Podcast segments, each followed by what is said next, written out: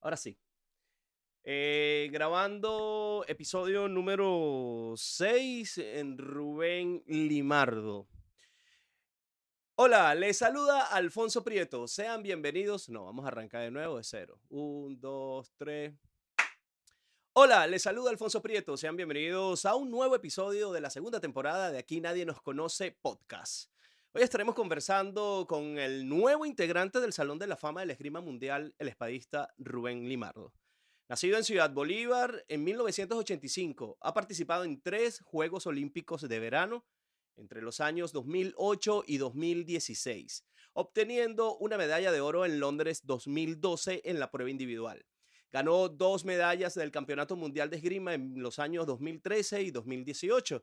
Además, consiguió nueve medallas en los Juegos Panamericanos entre los años 2003 y 2019.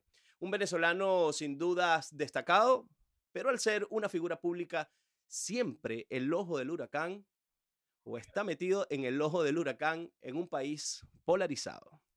Bienvenido, Rubén. Un placer de verdad tenerte en este episodio del podcast. Últimamente has estado muy por ahí en el plano noticioso, fuera de lo deportivo, este, pero no es por eso que realmente coincide con esto, ¿no? Ya hace tiempo queríamos conversar contigo porque somos de la misma ciudad, nos conocemos hace mucho tiempo eh, y de verdad que es un orgullo para mí que, que estés con nosotros acompañándonos en esta nueva eh, etapa de, de mi podcast.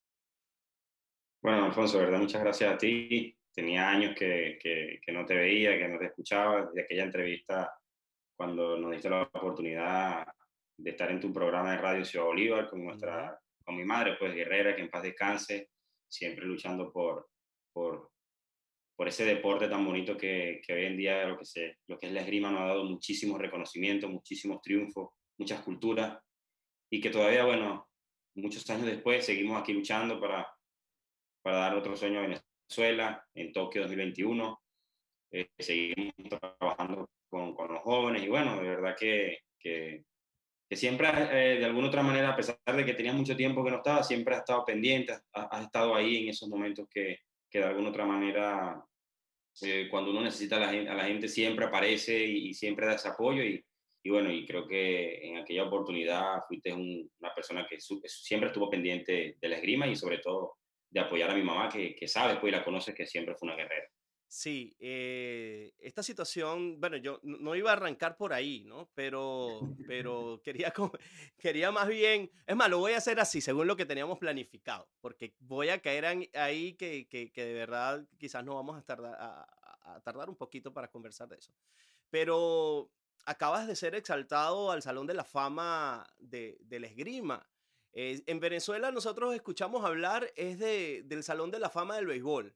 Tenemos ahí a Luis Aparicio, estamos esperando que, que Vizquel sea exaltado, nos hace falta David Conce Concepción por allí que, que, que, que, tiene todos los méritos para estar, pero, pero bueno, no se ha dado.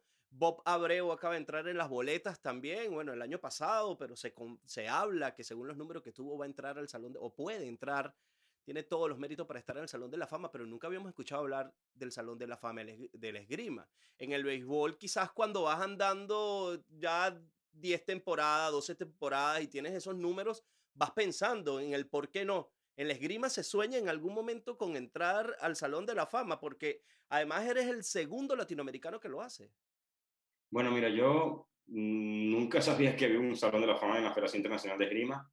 Eh, me enteré porque, bueno, mi entrenador como siempre, está chequeando las competencias y toda la información que pueda dar la Federación Internacional por la situación del COVID, para saber cuándo tenemos competencia o cuándo no. Entonces, eh, vio que se abrieron las postulaciones nuevamente, porque creo que antes se le otorgaba a las personas sin postulaciones, pero ahora eso cambió hace mucho tiempo, donde tienes que postular a cada atleta y, eh, como se dice, esa comisión ejecutiva de, de la Federación Internacional de Esgrima vota por esos atletas que posiblemente puedan pertenecer al Salón de la Fama en lo que él se enteró que estaba esa información a FIE, le escribió a la federación para que la federación hiciera eh, la inscripción o por lo menos la, la, vía correcta de, de, hacer la postulación, ¿no?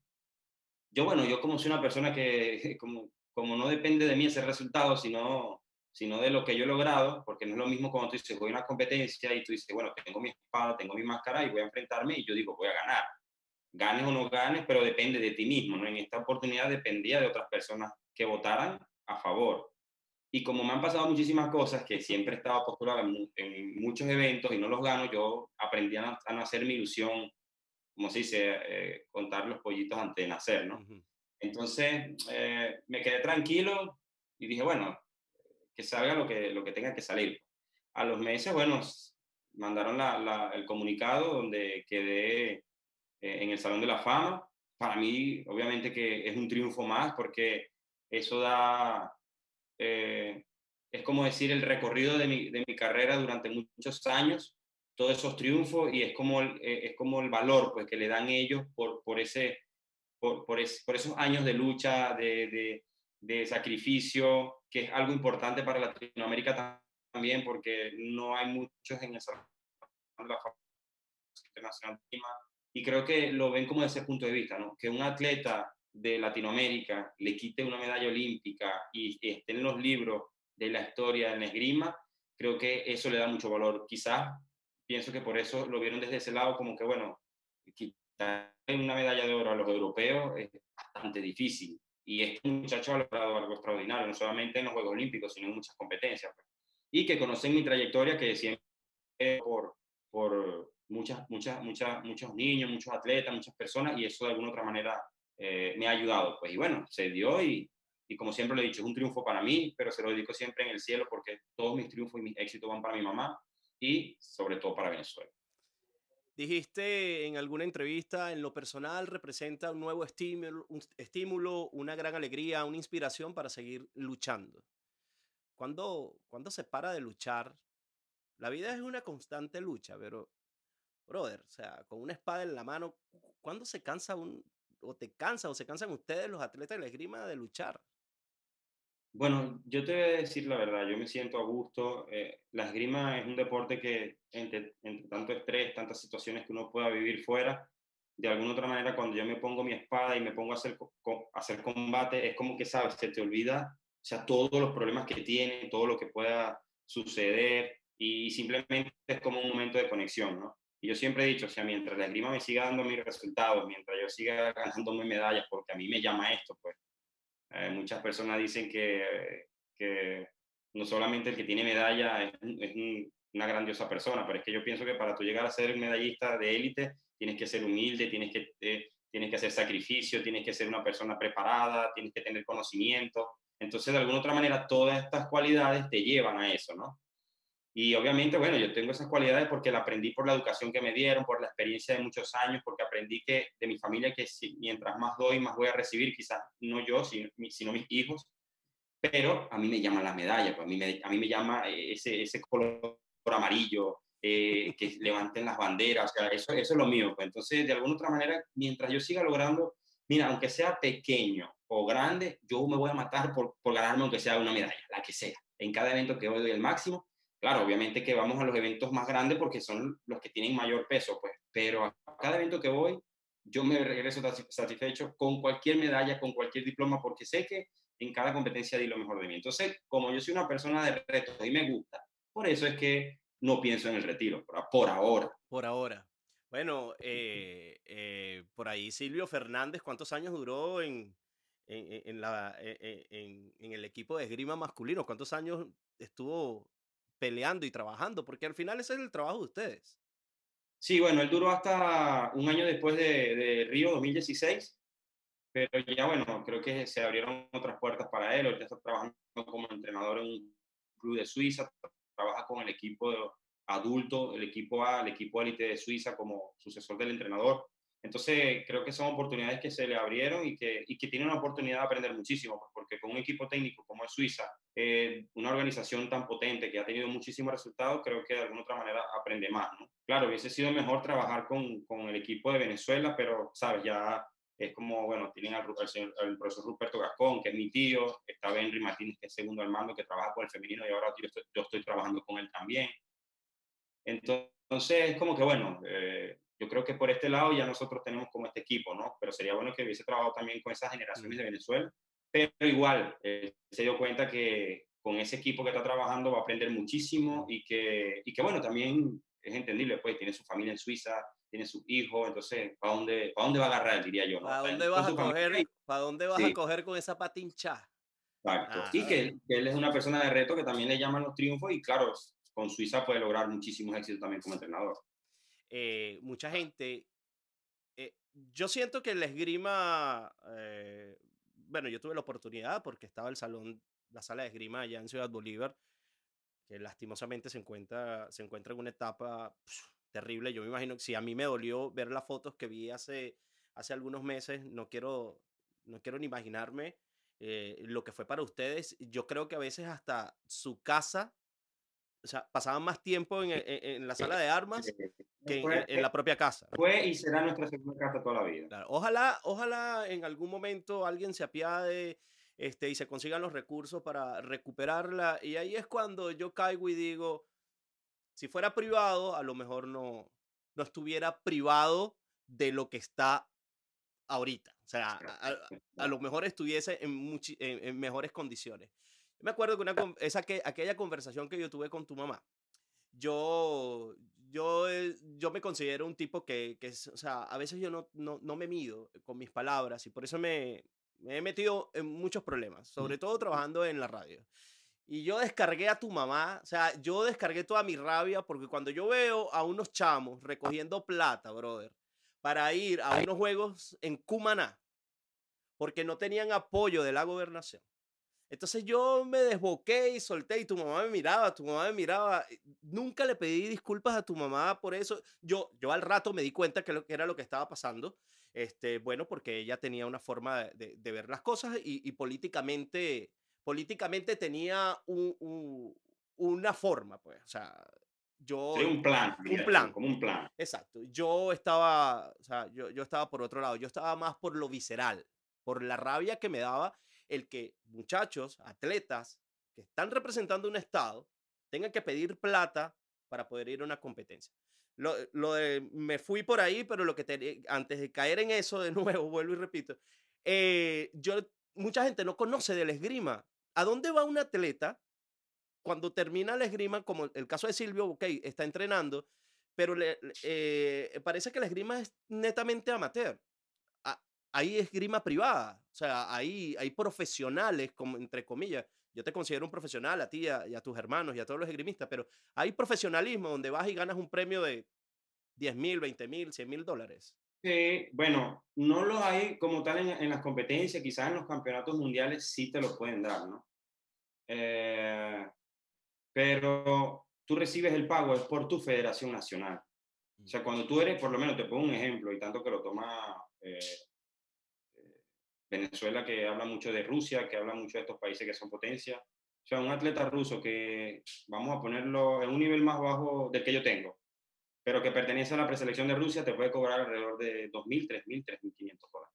Mensual. Mensual. Ese es su sueldo. Sin él tener que pagar alojamientos, sin él tener que pagar eh, la estadía donde entrena, sin tener que pagar un boleto por una competencia, todo este tipo de cosas, ¿no? O sea, te estoy hablando de la preselección. No, no te imaginas, por lo menos, los que son el, el olímpico o los que tienen. sí, te, te, te, o sea, ahorita la esgrima rusa hay atletas que son millonarios, que son multimillonarios porque al lograr un triunfo, inmediatamente, no solamente el gobierno, sino la Federación eh, Rusa de Esgrima, o sea, les dan que si medio millón de dólares, le dan que si el carro, les garantizan apartamentos, pero o sea, no cualquier apartamento. Mm. O sea, se los, ellos, ellos le dicen que lo escogen y que lo busquen y eh, si ese es el que le gusta, se lo dan. Entonces, esa es una manera de ver la esgrima profesional, porque estos atletas a la hora de competir siempre le van a garantizar al gobierno una medalla olímpica. Por eso es que la mejor atención hacia ellos para que ellos puedan, como se dice, sentirse a gusto y poder estar concentrados y pensar en su resultado, ¿no? En este caso, en el caso de nosotros es totalmente diferente porque eh, de alguna manera, eh, como se dice, a veces dan el apoyo, a veces lo recortan, pero es solamente para eso, ¿sabes? Y tenemos que luchar porque lo recortan y entonces nosotros pasamos el proyecto completo y dicen, no, pero es que esto no lo podemos dar, que esto no lo podemos, entonces al final cuando ven, ya todo está recortado, entonces nosotros tenemos que hacer un plan B y sobrevivir con lo que nos dan. Pero un sueldo para mí como atleta, que yo diga, mira, esto es para mi bolsillo, no lo tengo. O sea, yo tengo que buscar algún resultado en una competencia. He hecho muchos resultados en Copa del Mundo, pero en Copa del Mundo no me ganan. Eh, hice dos, dos, dos, segundos en campeonatos mundiales que de alguna otra manera pagan algo, pero no lo pagan igual que al primer lugar. He quedado dos veces segundo y lamentablemente se me ha ido dos finales de la mano. Se me fueron esos reales. Sí, son resultados que han, sido hace, que han, han, pasado hace mucho tiempo y que de alguna otra manera, yo, yo soy padre de familia, ¿me entiendes? Entonces ya el gasto eh, se incrementa, pues, porque tengo dos hijos, porque también eh, en la actualidad, bueno, mi esposa la ayudo muchísimo porque ella me ayuda mucho aquí en la casa, eh, ¿sabes? Hay gastos hay que hacer que si no tengo para una competencia lo tengo que, que costear yo mismo. Y, y, como tal, una beca como tal, no te voy a decir, tengo tres años que ni siquiera chequeo la cuenta porque no me quiero imaginar cuántos bolívares podrían ser porque sí, yo creo que eso no me alcanza para nada. Por supuesto.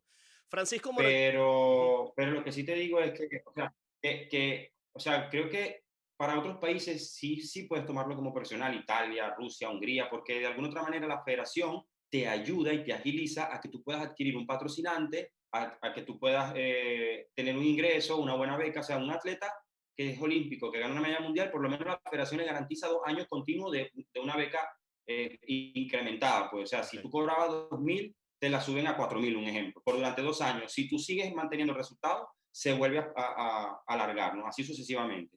En este caso, yo he sido dos veces subcampeón mundial y he exigido que si, me, si hay una posibilidad de que me puedan pagar por lo menos por el premio, hasta la fecha nice. nunca he recibido alguna respuesta.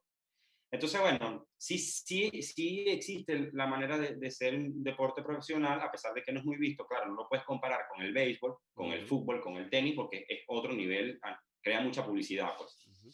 Pero, y también lo que, lo que, lo que eh, frena un poco es que la nueva ley del deporte en Venezuela hace que todas las empresas, privadas o públicas, le den un porcentaje al Fondo Nacional del Deporte. Entonces, si tú quieres buscar un patrocinante privado y ellos te van a decir, bueno, pero es que ya nosotros le damos el porcentaje al Fondo Nacional del Deporte. Claro. Entonces, ya no puedes tener un, un, un, un patrocinante privado porque a mí me lo dieron una vez y me dijeron, bueno, si tú firmas con una empresa que era privada, que, bueno, como te digo, o sea, que no es muy agradable para ellos, te dicen, bueno, si tú firmas con ellos, no vengas a buscar recursos para acá. Entonces, te ponen en, en esa, pues, ¿me entiendes? Sea, ¿cómo, ¿cómo, haces tú? Pues? O sea, eso no debería existir así, porque tú como atleta deberías tener tus tu recursos garantizados, pero por fuera tú puedes hacer tu gestión para que puedas tener un patrocinante, porque eso no es problema de nadie si yo me gano millones de dólares con patrocinantes, como lo hacen los jugadores de fútbol. Claro. ¿Me entiendes? Ellos tienen su pago por el club, pero si el firma una, una publicidad con Nike o con eh, Ferrari, qué sé yo,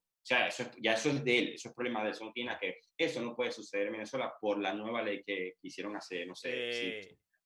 Ya, me, me, contestaste una pregunta que la tenía para más adelante, que era que si te sentías, te había sentido presionado en algún momento en Venezuela, pues ya me, la, me estás respondiendo con eso. O sea, el hecho de que te pongan eh, entre la espada y la pared, porque si vas a buscar un patrocinante privado, te dice, bueno, para acá no vengas después, eso, eso de verdad que, que, que deja mucho que desear, ¿no? Porque, porque dices tú, o sea, y si mañana me, me quitan todo el apoyo de la federación y no puedo representar a mi país.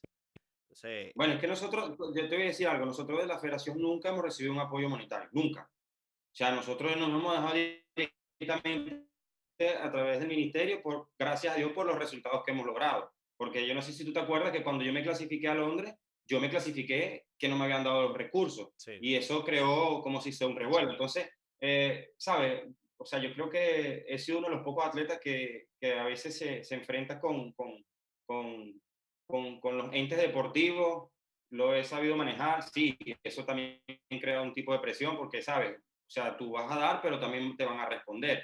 Entonces, a veces eh, es como no caer en el que, el, que tú me dices el que yo te digo, porque al, al, final le van a creer a ellos, ¿me entiendes? Porque ellos son los que están puestos ahí por, por, por, por sus directivos, pues, ¿me entiendes? A mí no me van a creer y, ellos le pueden decir, como sucedió en el Estado Bolívar cuando mi mamá denunció el acto de corrupción en, en, en Idebol hace en el 2005. Y vino el, el, presidente del Instituto de Deporte y le dijo al gobernador que eso era mentira. ¿Y a quién le va a creer el gobernador? ¿A nosotros o a él? Le va a creer es a él, por, supuesto. Que lo pusieron a él ahí, ¿me entiendes? Entonces,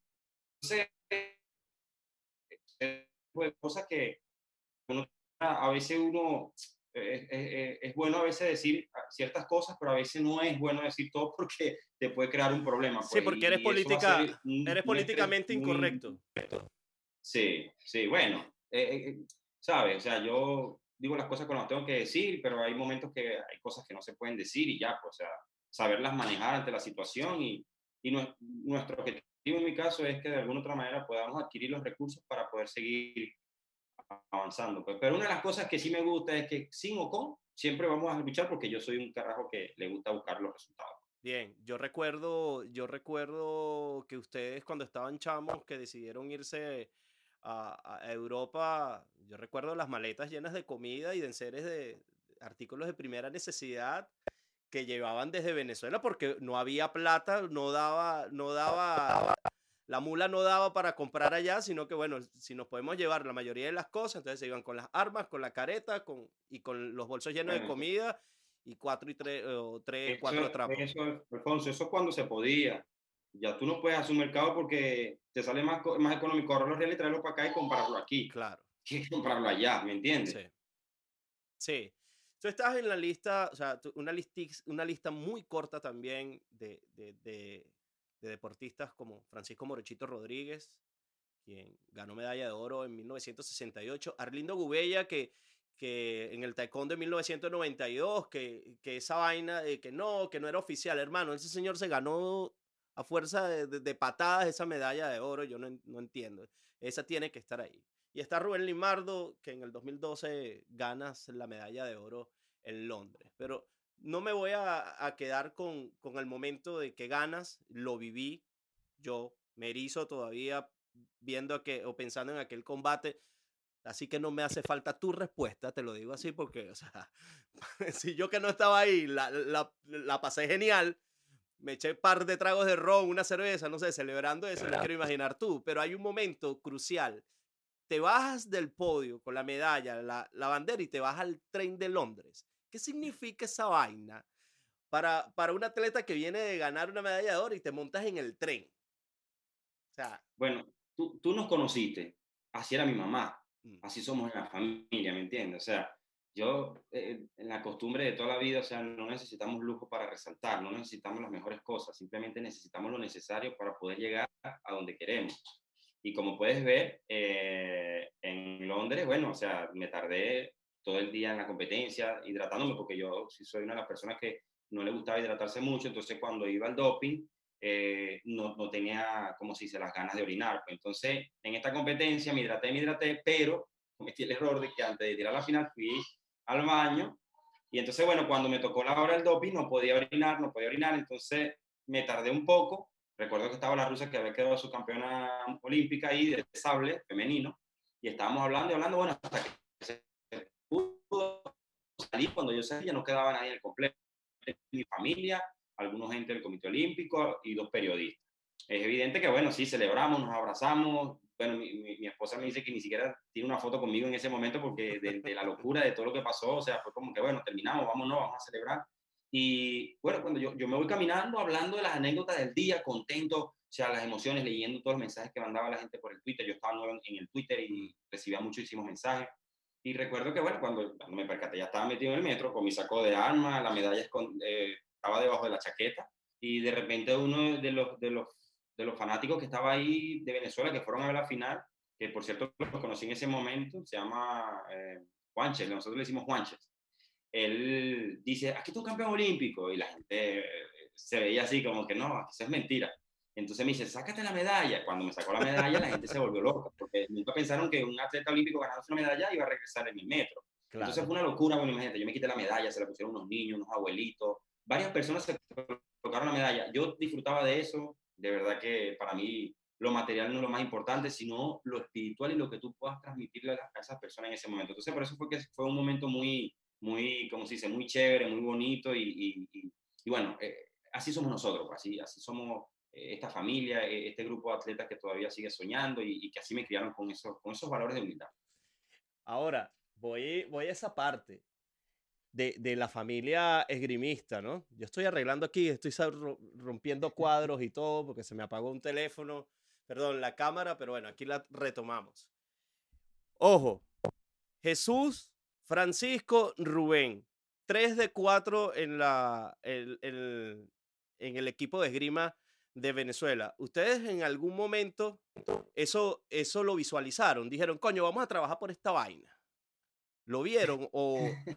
O, o, Ese fue un trabajo que se inició, Eso es un trabajo que se inició hace años, Alfonso, ¿sabes? Eh, yo creo que el poder que tiene eso de, de, la familia, o sea, en la actualidad tenemos atletas que, que sin el apoyo de los representantes eh, no estuviesen aquí, porque sabes, si no tienes el apoyo de tu padre, de tu mamá, por más que quiera, de alguna otra manera ellos quieren que tú seas otra cosa, que te, que te prepares, eh, de, que estudies lo que ellos desean, entonces la vida no es así, a veces la vida, a mí me enseñaron que nosotros tenemos que ser felices con lo que queremos lograr. Mi mamá me preguntaba a mi hijo, ¿qué tú quieres ser?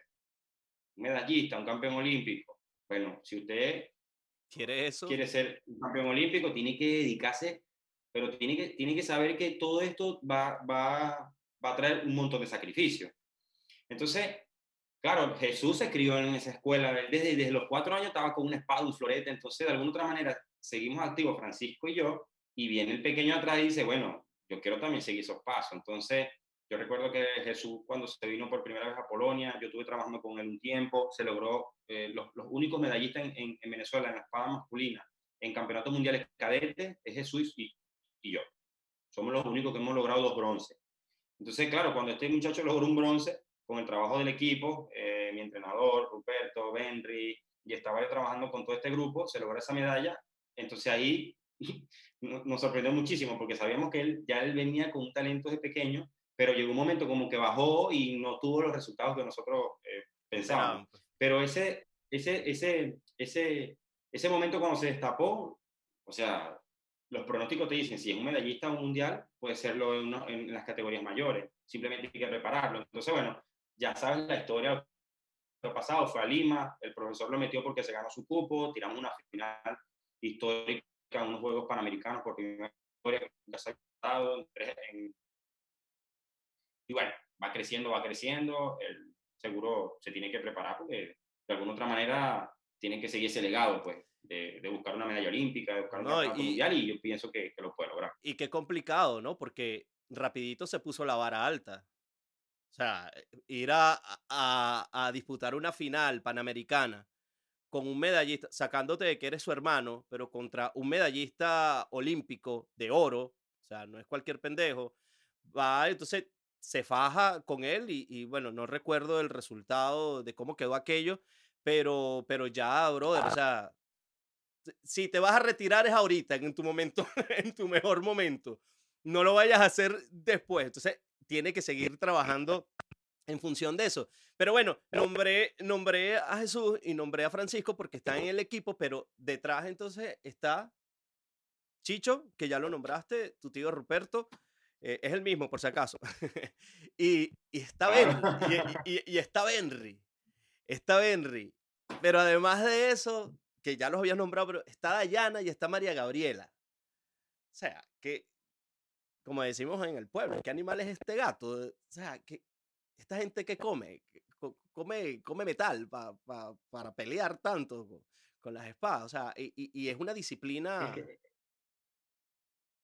No, dime, dime, dime, dime. Es lo que yo, es lo que yo te digo, o sea, es, es eso, pues, que la familia todavía, o sea, creemos en ese proyecto de mi tío, eh, Gabriela todavía sigue soñando con unas Olimpiadas, eh, sigue soñando con nuevamente estar en, en Tokio 2021. Benry está trabajando con la nueva generación porque no queremos que, bueno, ya a mí me quedan quizás esta y tengo pensado ir a París 2024, pero estamos preparando la generación que viene porque e, ese trabajo que nosotros hemos hecho desde el 98, eso no puede quedarse ya, ¿me entiendes? Tenemos que seguirlo y cuando yo culmine mi carrera deportiva, seguramente estaré yo ahí apoyándolos a ellos me estoy preparando para ser un dirigente, para poder tener, como se dice, un organizador, porque el profesor Ruperto se gasta muchísimo como entrenador, como, como organizador, como administrador, ¿sabes? O sea, hace muchas funciones que, que, que, lo gastan mucho y no lo dejan pensar en lo que él tiene que hacer como, como entrenador. entrenador. Entonces, de alguna otra manera, claro, yo tengo pensado trabajar como, como entrenador también, pero quiero afincarme más por la parte de la organización para que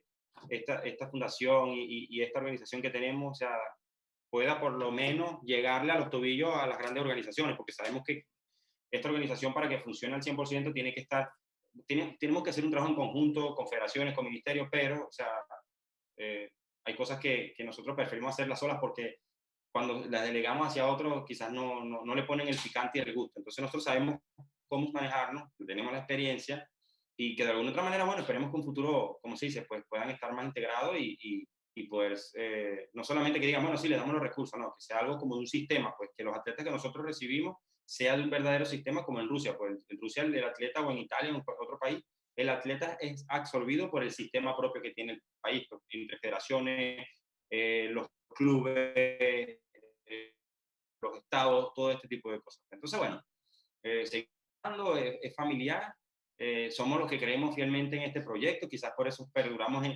esto, y que bueno, en honor a mi mamá también, ¿sabes? Murió por la esgrima y de alguna otra manera no, no, no se puede quedar eso ahí. Claro, y, pero no solo, o sea, eso se va más allá de, de, ya de la familia, porque a través de la fundación y, y desde antes de, de, existir la fundación, ya ustedes estaban trabajando con, con, con otros atletas que vienen siendo parte de esa familia. A lo mejor no llevan el apellido Martínez, el Gascón, el Limardo, pero, pero que se consideran familia porque están ahí, ¿no? Sí, bueno, o sea, es eso, o sea, este, este recuerda que este proyecto lo inició mi mamá, mi tía Mari y, y, el profesor Chicho, él fue el que trajo esta idea cuando se graduó y, y la familia le dijo, bueno, ¿por qué no? Pues mira, se logró una medalla olímpica, sí, costó mucho trabajo, costó mucho sacrificio, 20 años para poder lograr esa medalla, 20 eh, años solamente como yo como atleta, sino como, como, como equipo, como conjunto, como, grupo. Trabajo, sí, el entrenador, todos los que estuvieron presentes. Pues.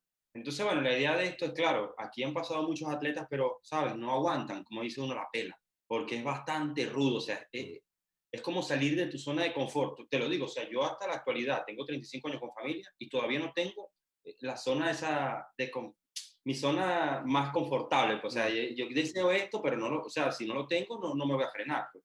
Sé que algún día cuando me retire podré, podré vivir como yo lo deseo. Pero por ahora, las situaciones serán así, no me voy a rendir. El día que yo me retire, que yo diga, bueno, ya no viviré de esto y ya puedo trabajar y puedo buscar hacer mis propios negocios, mis cosas, o sea, estaré más tranquilo y quizás viva como yo quiero. Pero por ahora, como tengo objetivos que lograr, esos sacrificios yo sé que van a valer la pena y que de alguna otra manera me crea ese reto porque es como, ¿saben? querer esa dificultad para poder darle más gusto a esas victorias y a esos triunfos que, que tengo en mi mente. Cuando surgió todo esto de, del Uber Eats, por el cual te has vuelto famoso nuevamente,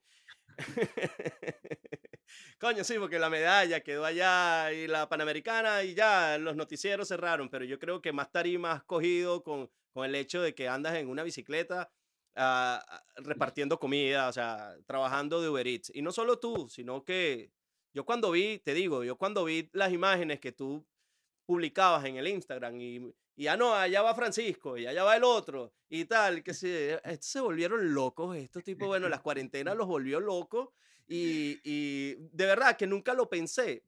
Llegué a pensar en algún momento como que esta vaina seguro está metido dentro del plan de entrenamiento, alguna vaina loca tienen estos panas.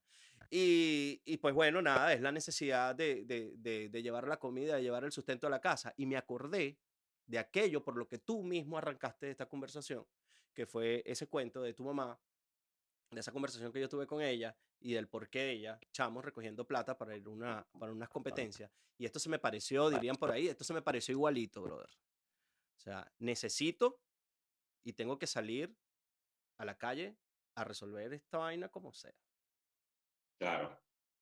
Y, es que, ¿sabes? Escúchame, te, te explico. O sea, tengo 10 meses que no veo a mi familia. Todo lo que ha creado la pandemia, el encierro, los recursos no llegan a tiempo. Entonces, sí, quizás a, a mucha gente le molesta porque dice que nosotros apoyamos a Rubén, sí, pero los recursos llegan cada cinco meses. Y, y, en esos cinco meses, ¿cómo me mantengo? ¿Cómo sobrevivo? Y te los recortan. No hay competencia, no hay nada. O sea, sí, no hay competencia, pero yo sigo clasificado hasta Tokio. Ah, pero cuando gané la competencia sí van a estar ahí. Sí. Lo, que, lo, que, lo que ya pasó. Y, y sabes que aquella vez cuando, cuando, tú ganaste la medalla, discúlpame que te ataje ahí porque me, recuerdo de eso, yo conversé con alguien y le dije, a que pasado mañana lleguen a, a pintar el gimnasio. Sí, cuando así llegue, fue, así fue. Cuando llegue Rubén, exacto, cuando llegue Rubén, ya van a ver que van a pintar el gimnasio. Pendejos ustedes que lo van a permitir, se lo dije a esa persona, muy de confianza. Le dije, pendejos ustedes que lo van a permitir. Porque deberían de dejarlo así, para que cuando lleguen los, los periodistas nacionales y extranjeros que van a cubrir eh, ese momento, vean de dónde, dónde es que están entrenando y dónde, de dónde están saliendo, está saliendo un medallista olímpico. Y están preparando claro, a otro. yo te digo, o sea, no podemos ser tan ciegos que, que solamente, eh, o sea, si lo ven ustedes, no creo que no lo vean los de arriba. Olía pintura, brother, olía pintura. Yo pasé tres días después y olía todavía pintura nueva. Años peleando. Entonces, claro, de alguna otra manera, este, me traigo a mi familia, sí, tuve que mover los contactos, el Ministerio de Deporte hizo la gestión para que yo como atleta clasificado pueda traerme a mi familia. Se habla de un vuelo humanitario, pero el vuelo humanitario hay que pagarlo. Mm. Yo por la publicidad que veía pensaba que era gratuito, que de alguna otra manera ayudaba, pero tuve que pagarlo. Pues entonces, claro, yo pagar un boleto muy costosísimo, solamente hasta Roma, y de Roma tuve que comprar otra conexión para Varsovia, que la cual cuando mi esposa llega a Roma, que llega al aeropuerto de, de, el, internacional de Roma, resulta que cuando, cuando llega allá, yo había comprado un boleto del otro aeropuerto que queda en el centro, que no es el, internacional, para que saliera un vuelo del de, otro aeropuerto a Varsovia, me dicen que no podía salir porque si sale de ese aeropuerto tiene que cumplir una cuarentena. cuarentena. O sea, brother, tengo nueve, diez meses, casi nueve meses que no veo a mi hijo que nació. Lo tengo a una puerta así, aquí, que los, si, si se abre, los veo. Y digo, o sea, no me van a dejar ver a mi familia. Mira, ¿qué es lo que tengo que hacer? Le, pregunté a mi esposa. Me dijo, mira, la única manera de salir de aquí es que tengas que comprar un boleto ya de este mismo aeropuerto. Imagínate, con problemas de, la pandemia, no, no hay vuelos comerciales como antes. Llamé a un amigo, una agencia, y le dije, hermano, necesito unos boletos para hoy mismo que por lo menos salgan de Roma por otra conexión en Europa que no te pidan la cuarentena. Obviamente tuve que comprar cuatro boletos porque me, me incluyo, porque yo no iba a dejar que mi familia rodara por sola. Claro. Entonces, salieron, los recogí, otros gastos extra. Entonces, claro, cuando yo estoy viendo lo poco que tengo de ahorro, que se me va yendo, que se me va yendo, porque claro, o sea, yo como atleta y, y, y, pensando más adelante, digo, yo no puedo entrar en una situación de crisis y yo tengo que adelantarme de esta situación. Ya mis hermanos trabajaban.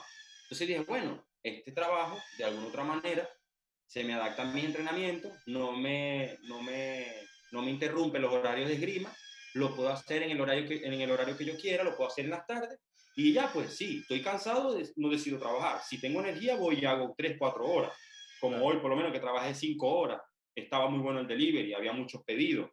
Entonces, me di cuenta, o sea, como que le vi el gusto de esto porque por primera vez en mi vida recibo el pago de un trabajo digno que estás haciendo? cada vez, cada martes. Cada martes recibo el pago, cosa que yo nunca lo he visto en lo que yo he trabajado durante toda mi vida, excepto el patrocinante que tenía que tenía que vencerse en agosto y me dijo que como no están vendiendo, como no están funcionando, me dijo que bueno, que el patrocinante se iba a alargar un poco más, pero que íbamos a funcionar desde enero hasta Tokio. Le dije, bueno, buenísimo, porque si era por mí, ya en Tokio vencía el contrato y yo ya no tenía más sponsor, por lo menos que de alguna otra manera no me pagaba mucho, pero me ayudaba en algo. Entonces, bueno, dije, tengo que trabajar, lo encontré, soy atleta, rodando en bicicleta, me da más físico, sí, cansa un poco, pero yo sé que esto no va a ser siempre y que de alguna otra manera este sacrificio me va a dar una medalla más adelante. Claro. Eh, ya vamos, no sé si escuchaste un gallo ahí cantando que traté de apagarlo, de vaina no tiré el iPad. No, no se escuchó. No, se escuchó, menos mal. Porque bueno, y, y, y, nada, ahí lo puse cinco minutos más porque, porque tenemos otras cosas que preguntar y después caemos en la segunda parte. Em, no podemos ser lo que los demás quieren y seguir fieles a nosotros mismos. Escuché una frase, esa frase la vi, la leí por ahí. No podemos ser lo que los demás quieren y seguir fieles a nosotros mismos. O sea, a veces, ya lo dijiste hace rato, tienes que callarte o no decir cosas para, para evitar. Pero, pero bueno, yo eh, sin querer, porque, porque lo pensé así, no quería hablar de la parte política, pero ya lo hemos hablado. O sea, en letras chiquitas la hemos hablado. Pero mucha gente por allí, cuando te ven en bicicleta, hablan cosas, ojo, Estoy hablando de gente políticamente, o sea, de pensar distinto a de lo que hay en Venezuela ahorita. No me voy a expresar de lo que hay en Venezuela ahorita porque no sabemos qué carajo es lo que pasa. Eh, y te dan un espaldarazo. Veo gente que apoya a lo que está pasando en Venezuela y dicen se vendió. Está diciendo, eh, está, eso es mentira lo que él está viviendo. O sea, eso es publicidad. ¿Quién sabe? Sé, yo digo, coño, un país de verdad que, que, da lástima porque, porque está polarizado y se polariza cada vez que le da la gana y como le da la gana.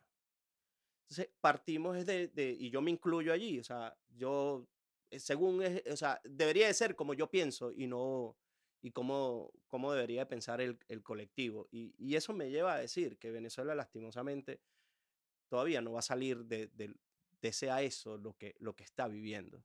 Y seguimos pensando así, si seguimos actuando con odio, o sea, yo por lo menos no le he hecho daño a nadie, yo soy una persona que le he dado muchísimos triunfos a mi país, que cuando hablan de Rubén hablan de Venezuela. No hablan de ningún partido político, hablan de el atleta que levanta banderas y que sí, de alguna otra manera incomoda, pero yo he aprendido en mi vida que me enfoco en lo que me pueda dar, en lo que me pueda dar a mí algo positivo y no negativo. ¿Entiendes? Y siempre, por un ejemplo, vi el documental de Jordan y Jordan decía.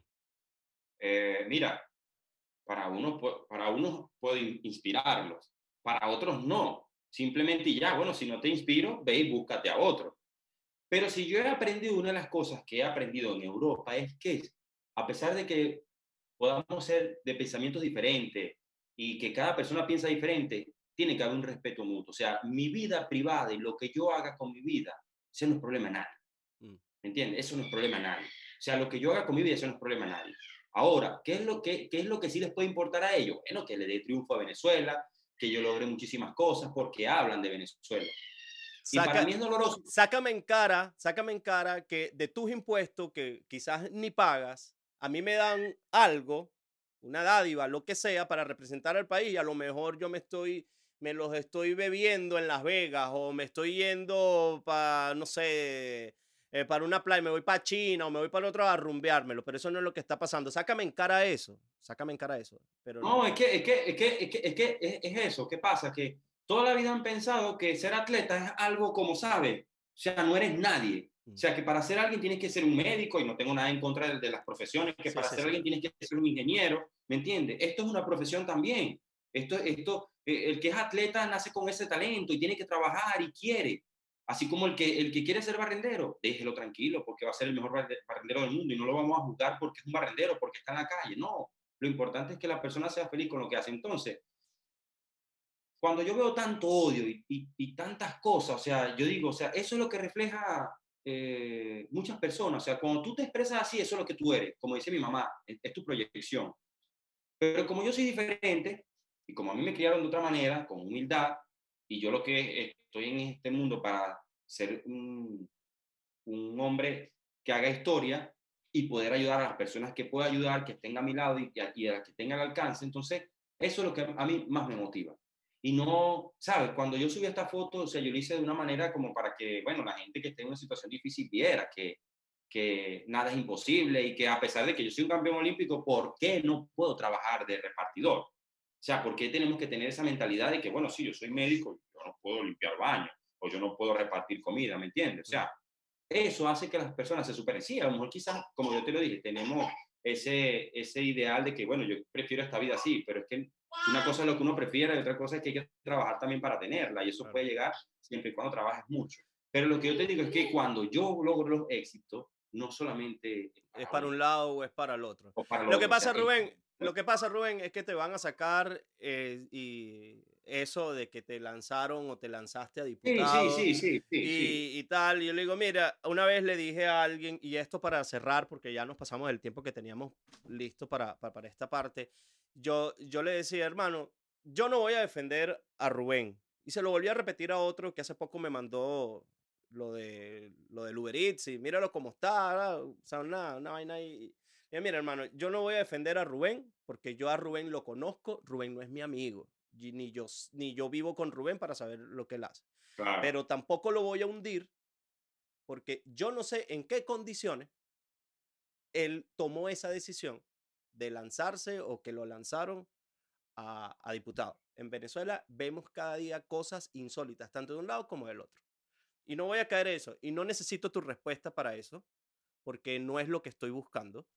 No la necesito. Sí, pero igual ya, ya, ya como, como lo han visto, o sea, en muchas, en muchas entrevistas eh, he dado a entender que, o sea, sí, cometí un error, no porque me lancé, sino porque no era lo, lo, que yo, o sea, no era para mí eso, pues simplemente. Y hay, y hay decisiones en la vida que nos podemos equivocar.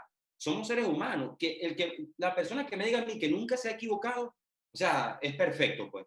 Entonces, bueno, hay cosas que, eso sí, yo creo que eso estaba destinado que yo lo viviera porque yo tenía que, de alguna otra manera, o sea, saber quiénes estaban de mi lado y quién no, las personas que de verdad me apoyan, las personas que de verdad estaban conmigo, en las buenas y en las malas. Esto cerró mi vínculo, me hizo más fuerte, porque aguantar una carga de muchas personas negativas, o sea, sabe, manejar la situación, otro se vuelve loco, pierde, pierde, como se dice, los estribos y yo no le respondo a la gente, de verdad que, o sea, yo, a mí me da risa porque la gente anda vuelta loca insultándome y yo estoy aquí bien relajado, disfrutando de mi trabajo, saliendo hacia adelante, no voy a, no, no, por lo que me digan, no voy a dejar de representar a Venezuela, porque si una de las cosas que no se puede renunciar es hacer selección de Venezuela, o sea, nunca. O sea, renunciar a mi bandera jamás, ni que lo piensen. a eso, que eh, sigan esa, esa pregunta este, yo la quería hacer, pero dije, no, a lo mejor sale solita y me la respondiste, porque también pudieses optar por, por, por ir por Polonia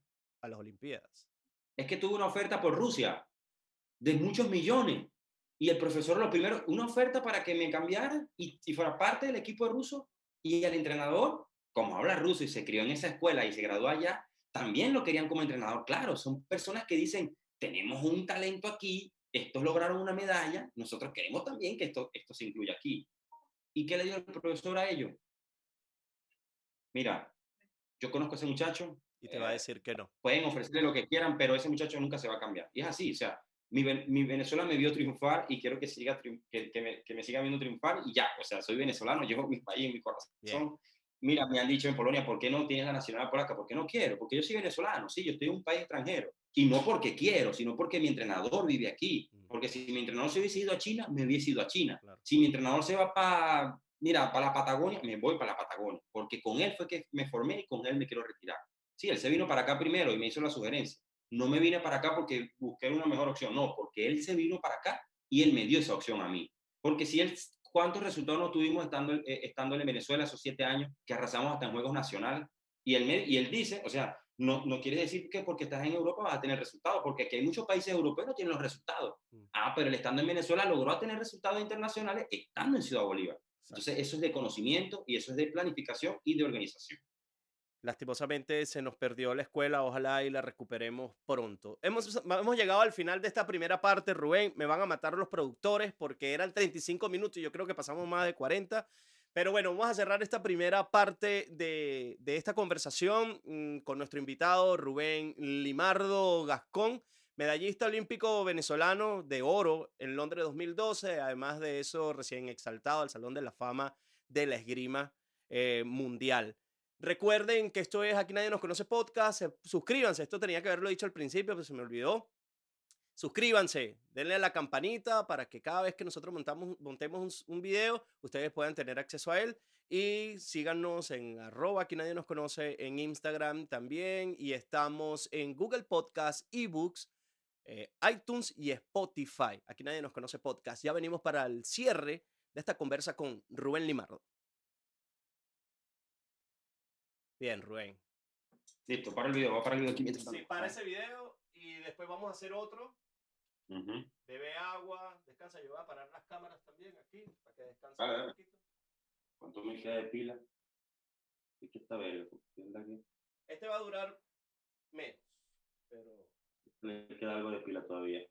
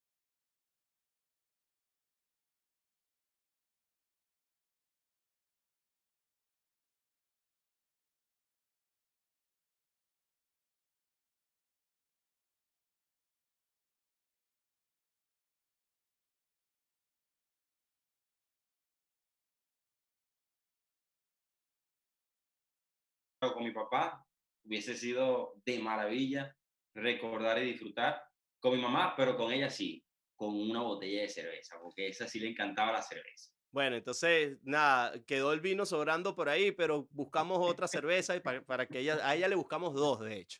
De hecho, dos cervezas para que se la beba. Bien, me gustaron esas respuestas. Todo en familia. Eh, yo me imagino que cuando estás entrenando o cuando andas en la bicicleta, escuchas música. Supongo Bueno, ¿sabes también, supongo también que como buen angostureño bolivarense, la música te ha acompañado desde toda la vida. Cuatro, can- Sí, cuatro canciones que sean como que emblemáticas para ti y digas, mira, esto no puede faltar este, bueno, yo en sí, mi música favorita es la electrónica, porque no Ok, sé, de alguna otra manera esta música me conecta a mí, me, me pone a imaginar cosas, a soñar, a, mis objetivos, ¿no? Pero yo no tengo música, como se dice, preferida, pues, pero sí siempre estamos escuchando música llanera, alguna que otra salsita, ¿sabes? De- depende, nosotros, nosotros los venezolanos somos como, depende de- de- del ambiente, ¿no? O sea, nos adaptamos a cualquier tipo de situación. Pero con mi esposa aquí, por lo menos, a ella le gusta mucho la, la música latina. Yo soy un poco más de la música electrónica, un poco más de inglés, claro, también porque me gusta aprender más, practicarlo, como ok. no domino este idioma al 100%, y es difícil, pues, o sea, no, no, no tengo, como se dice, eh, Preferida. música Bueno, no importa, pero me hablas. sí, sí puedo escuchar, mira, eh, Luis Silva, eh, en las llaneras, de esas que son las, las de... Las, de, las, de, Las viejas, las, las emblemáticas.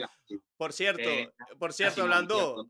Hablando de, de, de- de- Luis Silva, en, en estos días vi un meme que decía, este 2020 es tan loco que hasta Luis Silva se quitó el sombrero, una vaina así, y aparece. entonces, bueno, entonces te- tenemos ese tipo de música. Me gusta escuchar las músicas nuevas, pero yo de verdad, o sea, la música preferida para mí es la electrónica. La No sé electrónica. por qué desde niño me, lo que, Bueno, yo lo que- eh, eh, en, en Polonia se escucha, mu- en Europa en sí, occidental, Sí. se escucha mucho, mu- Yo mucho... cuando, cuando por primera vez escuché ese tipo de música aquí, era como que me conecté inmediatamente con ella. Pues, y esa música me... O sea, si, yo sin esa música es como que a veces mi mente anda en blanco, pero cuando yo me conecto a unos audífonos y empiezo a escuchar música electrónica, sobre todo la que me, me, me, me eriza la piel, es como que eso me hace que la mente empiece a, a, a rebobinar y empieza a ver más allá y, y, y vienen como esas imágenes de, la- de las cosas que yo quiero lograr, que a veces están en el subconsciente y salen al ruedo. Qué bien, bien. La música electrónica, señores, para que se conecten. Eh, tienes por allí, no te voy a complicar mucho, si no lo tienes no hay problema, lo obviamos. Un papel y un lápiz, ¿tendrás por allí a la mano? No, no lo tengo a la mano. Ok, no tengo a importa. Si hubieses yo te iba a mandar a dibujar algo, ¿qué hubieses dibujado? Eh, una medalla. Bien, bien. Tokio, Tokio 2021. Eso es lo que se llama proyectar. Así mismo es. Tengo que hablar con tu tía, de hecho, en algún momento. Un saludo para ella, de verdad que, que, que una persona muy especial. Esta, esta dinámica se llama No eres tú, soy yo. La dinámica trata de lo siguiente. Ya quizás también me puedo imaginar quién es la persona o cuáles son los momentos, pero bueno. Hace tiempo has querido hacer algo o decirle algo a alguien que te permita desahogarte o tomar nuevas eh, energías para impulsarte a hacer otras cosas, a esos proyectos que quizás tienes visualizado por ahí con que te vienen a la mente en el flasheo con, con la música electrónica. Si tuvieras la oportunidad, ¿quién sería la persona? ¿Dónde sería el sitio? O si son, si son ambas. Bueno, yo creo que decirle algo o decirle, no sé, yo pienso que sería mi papá, pues, que a pesar de que sí, tuvimos una madre guerrera que siempre estuvo presente, que nunca me faltó decirle te amo a ella, pero también que no he tenido la oportunidad de decirle a mi papá, darle las gracias por todo lo que ha hecho por nosotros, porque, ¿sabes?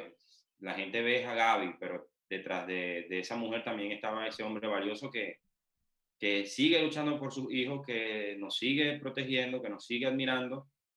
Y que bueno, no tengo la oportunidad antes de mucha situación, mi vida cambió, tengo familia y que a mí me hubiese encantado tener a mi padre al lado y poderlo visitar todos los fines de semana y, y bueno, decirle lo valioso que, que es para mí, o sea, que, que a pesar de que mis triunfos van para el cielo, también se los dedico a él porque él es una persona que los puede vivir diariamente, los puede vivir en, en el momento porque eh, aún está con nosotros y, y, valoro muchísimo su, su, trabajo y todo lo que hace por su hijo.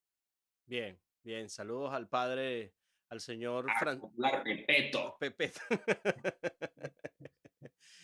Vamos con la, con la siguiente. Eh, esta se llama Dime. Yo te voy a decir cinco, bueno, aquí hay sí, cinco. Cinco cosas. Y tú rapidito me vas a decir tal, tal, tal.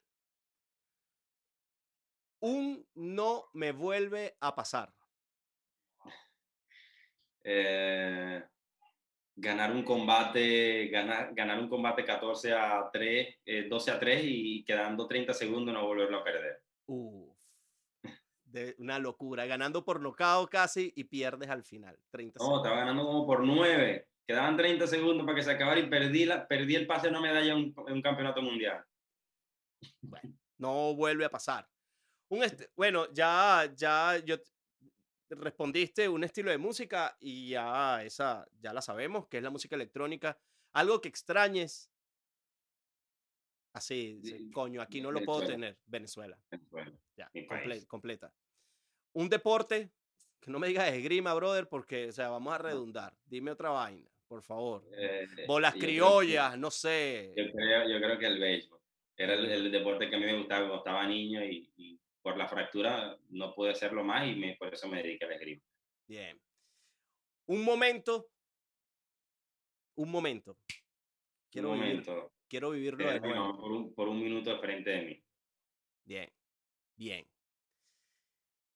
Rubén Limardo, esta es la última.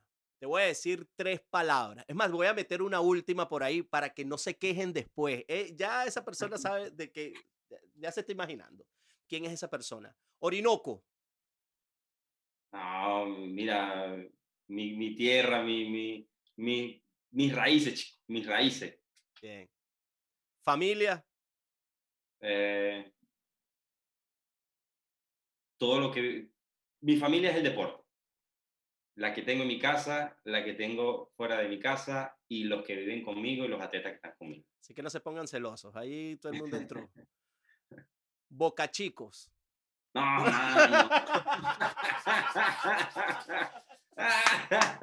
Mira, la, gente que no es de allá no lo va a entender. Pregunten, infórmense, infórmense. no tengo la boca guava, ¿cómo tú vas a decir eso, chico? No, vale, ¿cómo tú vas un boca chico aquí? Oye, ponme un casabe, ponme un casabito, ponme un casabe también, por favor. Mira, tengo como dos años que no me como, que no me como boca chico, ¿verdad? ¿Ah? este, año, este año como que no hubo, para que sepas, ¿oíste? Este año como que no Espérate que regrese a Venezuela porque yo soy amante de la pesca. Eh, ya sé, nosotros, ya somos, nosotros somos los que vamos al, Orinoco, al río Caura, por eso nos metemos a acampar dos, tres días y comemos de todo. Y, y, aquí viene la última, aquí viene la última, como para que no digan, no, casi que ni me mencionaste, Maripa. Maripa, mira. bueno, yo creo que cuando me enamoré de mi esposa, que era mi novia, me enamoré de ese pueblo. Yo nunca había ido a ese pueblo. Y el día que lo pinté, Maripa es mágico, hermano. Eh, eh, no, y a mí me, y a, y a mí me, y a mí me dijeron que la estatua esa que está en la entrada es sí que es de, de, de una, de una tercia que tienes ahí en la casa, según me dijeron, no, esas, esas, eh, no voy a decir que me dijo, esa soy yo, pero me dijeron, no, esa, esa, sí que es ella. Mira, ya no, sabes que Maripa, por ahí, tú, tú, tú, no estás muy lejos, por ahí, tú, tú, tú, estás cerca, ¿no? Tu, zona es Caicara. Bueno, para allá abajo, para, para allá, Caicara el Orinoco, donde es mi familia. Rubén, de verdad que esto ha sido una conversación placentera, llena de recuerdos, llena de cosas muy positivas. De verdad que te deseo todo, todo el éxito del mundo. Gracias a Dios estás con tu familia ya, con tu esposa, con tu núcleo, con, con, tu, con tus hijos, el bebé, con tu hija, Gaby, pues tu esposa, esa señorita ahí, esa señora, pues, que, que también ha sido parte, parte fundamental en ti. Doña Carolina, Doña Seranto, cualquier cosa me puede decir. Caro, un abrazo, sabes que se te quiere muchísimo. Y pues bueno, tus hermanos, un abrazo a ellos, a toda la gente que está haciendo esgrima y, y mano, ya estás en, ya estás en Tokio, todo el éxito del mundo y por qué no hacer historia de nuevo, otra medalla. Así es, hermano. Sería, creo que serías el único, según lo que yo leí, investigué por ahí, en repetir repetir. Sí, sí. Nunca nadie ha repetido una medalla de oro.